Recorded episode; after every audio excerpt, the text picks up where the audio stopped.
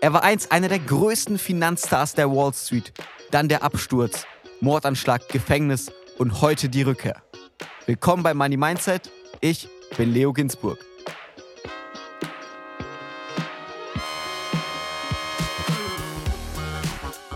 Die Inhalte dieses Podcasts beinhalten keine Kaufempfehlung der Redaktion. Aktien, Kryptowährungen und Investments sind grundsätzlich mit Risiko verbunden.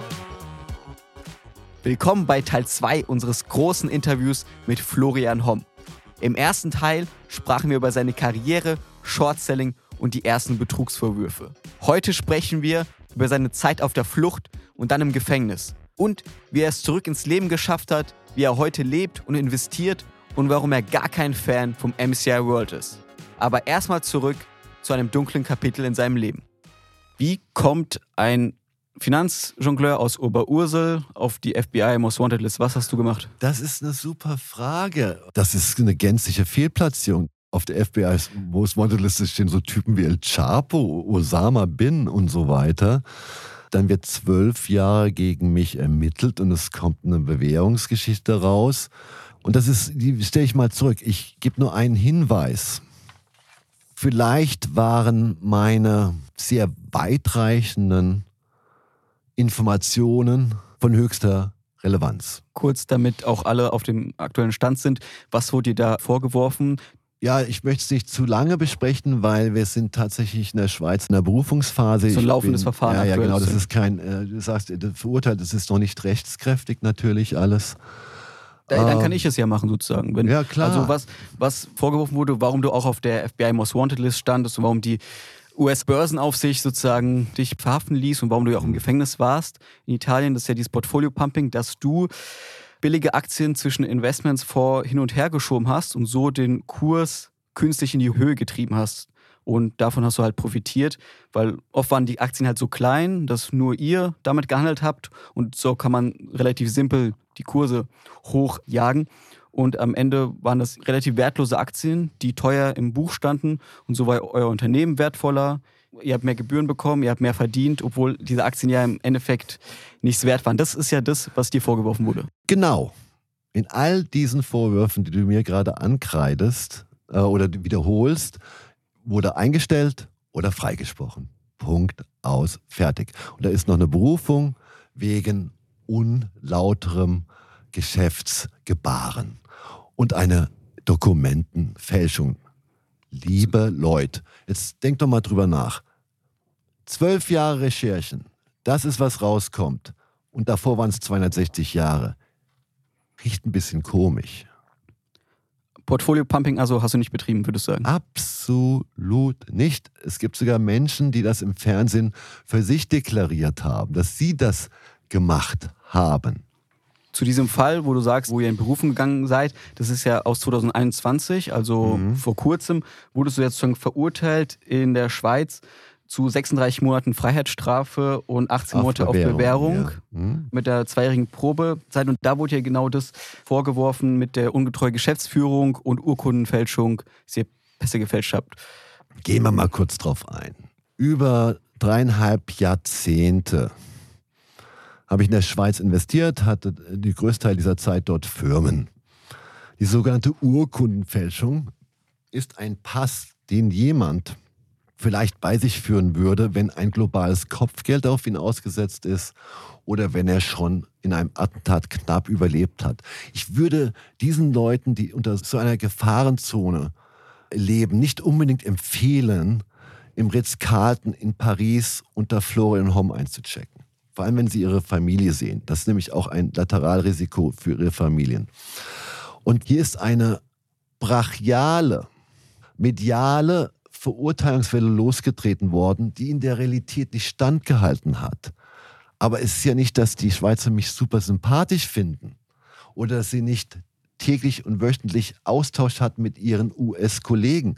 Da ist nichts übrig geblieben von Substanz. Ergo Schauen wir mal, wie das ausgeht.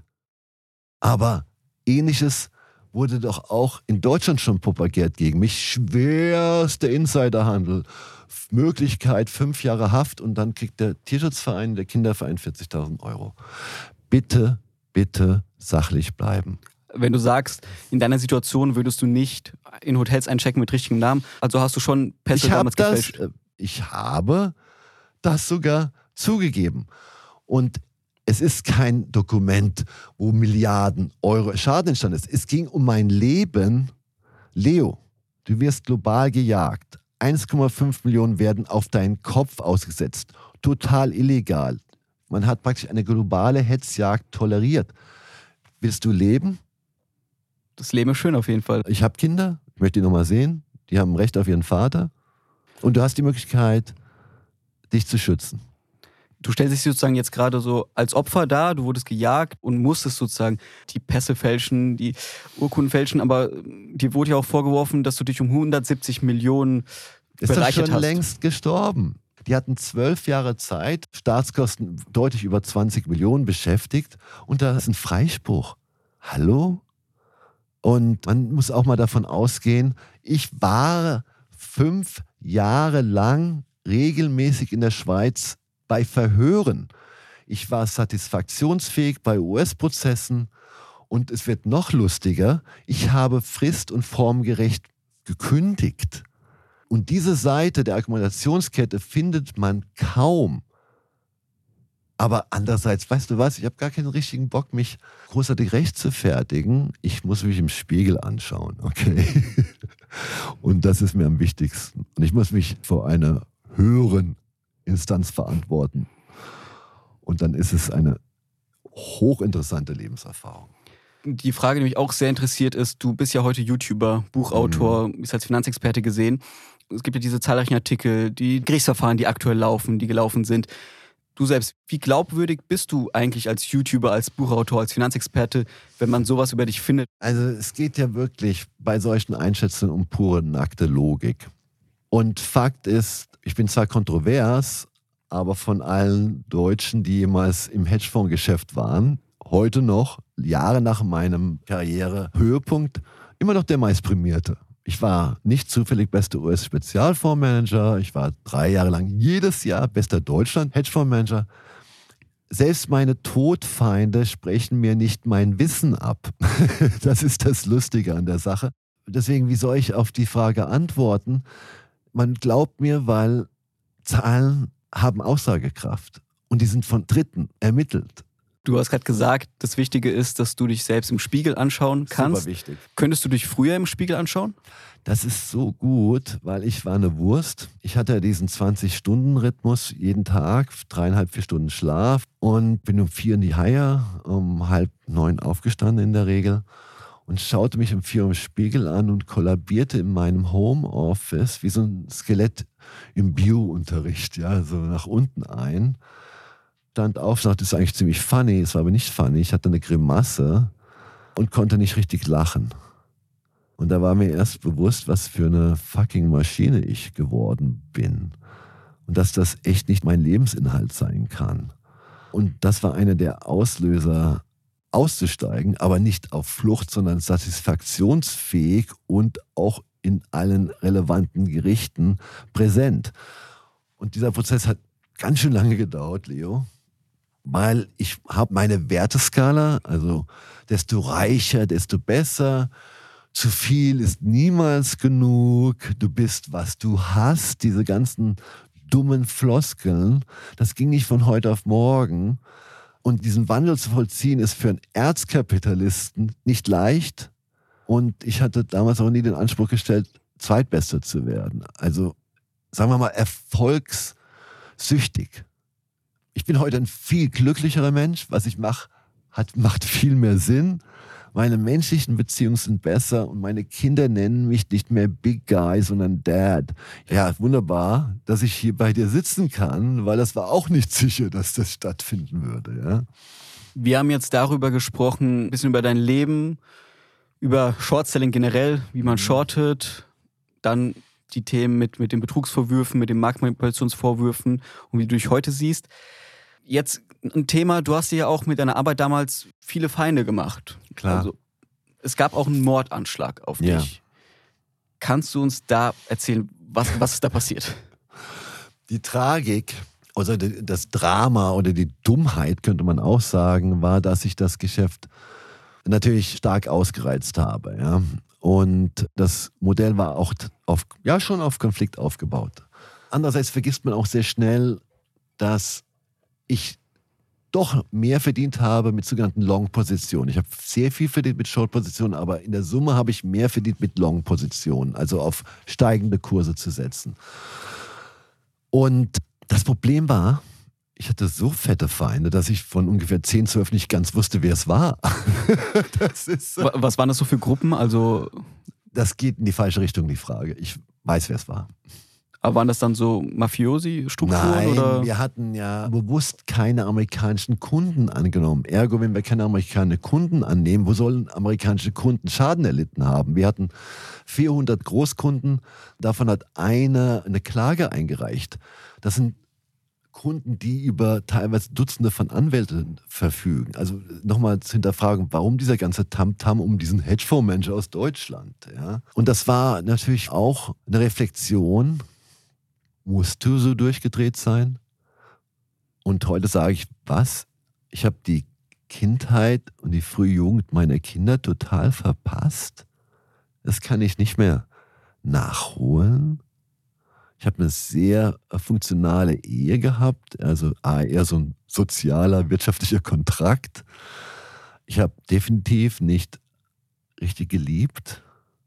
Also da, da, das sind so Sachen, die sind viel schwieriger im Spiegel als Vorwürfe, die sich als nicht haltlos erweisen. Ja.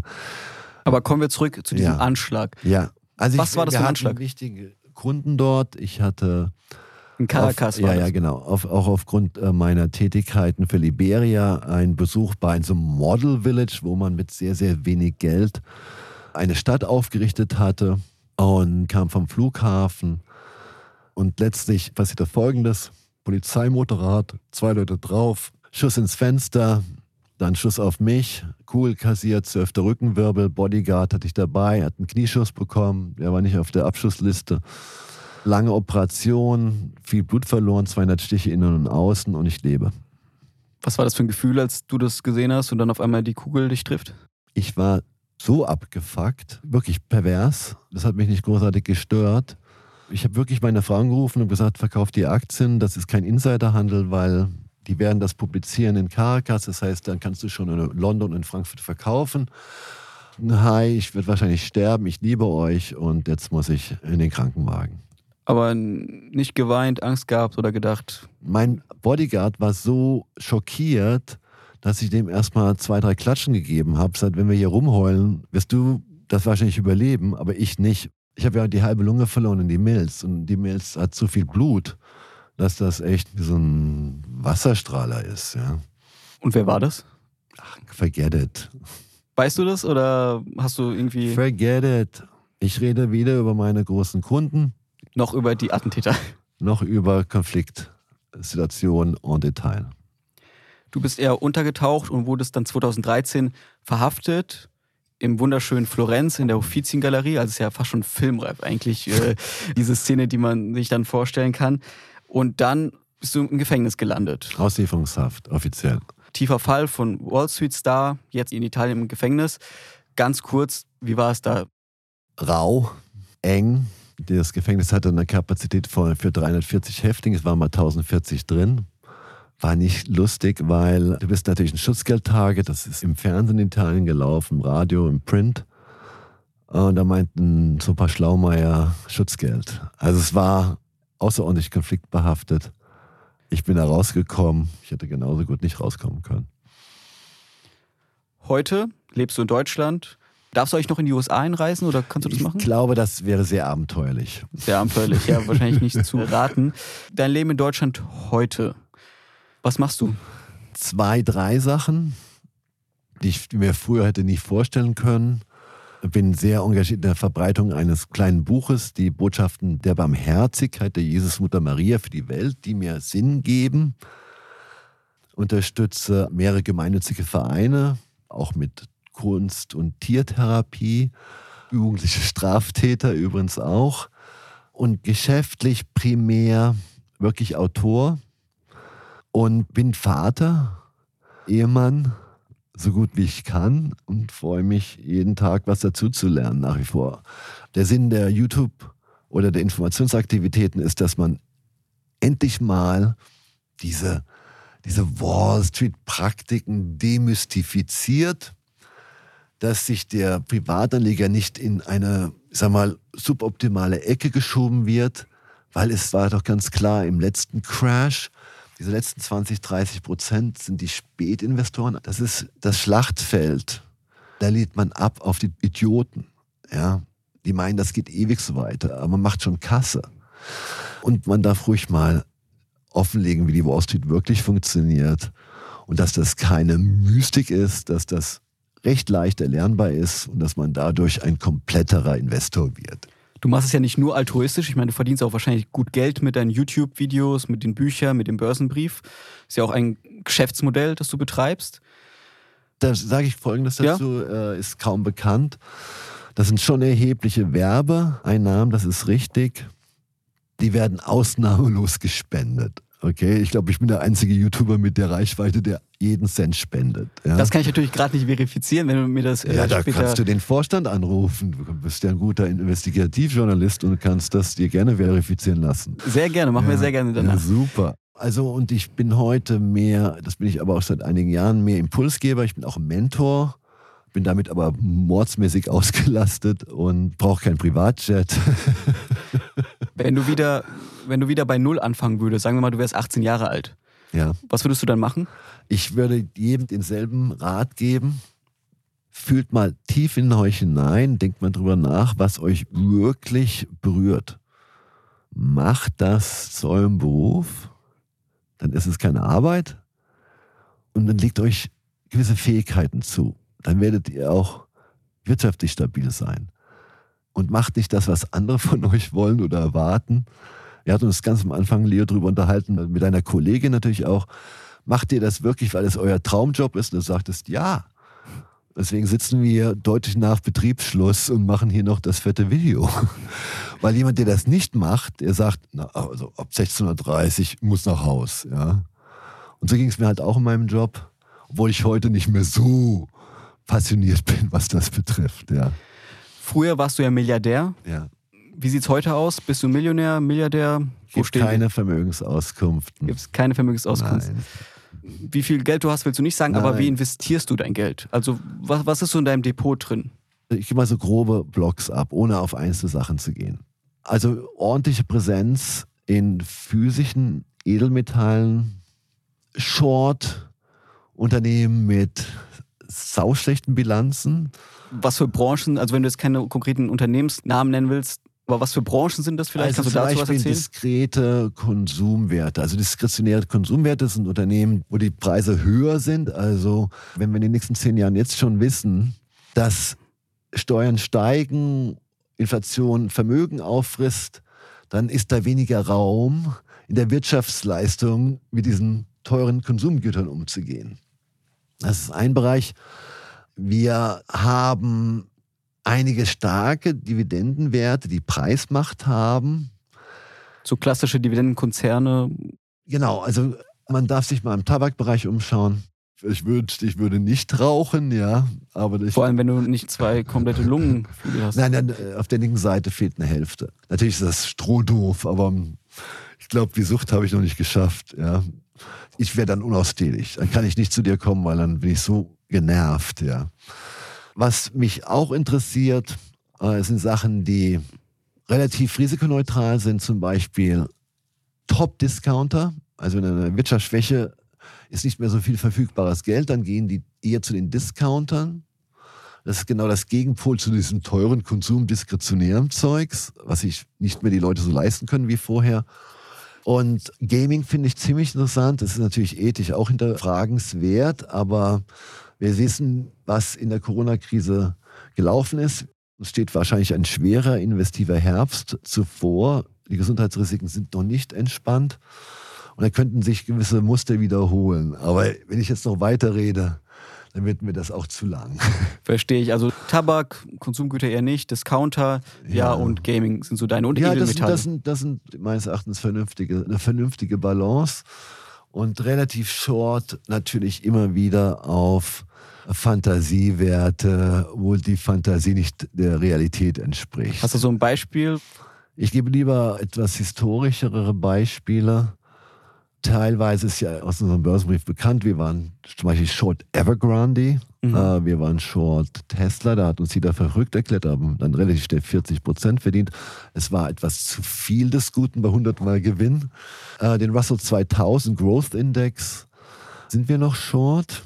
Und über die Hälfte der Unternehmen haben keine Gewinne. Also da ist sehr viel Fantasie drin. Aber wenn meine Zinsen, meine Refinanzierungskosten ständig steigen und meine Marktposition, wie viel Geduld haben eigentlich die Investoren noch, diesen Firmen Geld zu geben, in der Hoffnung, dass mal was verdient wird? Dann kaufen die sich doch einen Substanzwert oder einen Versorger mit 6, 7 Prozent Rendite.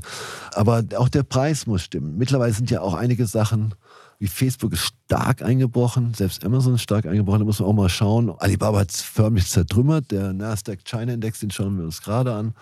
Der ist im Schnitt 70 Prozent gefallen. Also Gott, oh Gott, da wird es auch ein paar vernünftige Sachen geben. Das nenne ich dann Bottom Fishing. Ja, so unten am, am Meeresboden mal was auflesen. Ja. Generell, diese ganzen Formen sind alles in Einzelaktien, ja? Oder bist du auch, Nein, bist du auch ETFs? Auch, auch, natürlich. Also der Russell 2000 Growth ist zum Beispiel ein ETF was sich auch wahnsinnig verbessert hat. Es gibt eine Auswahl an inversen ETFs. Wie stehst du zu Krypto generell? Hast du das auch im Depot?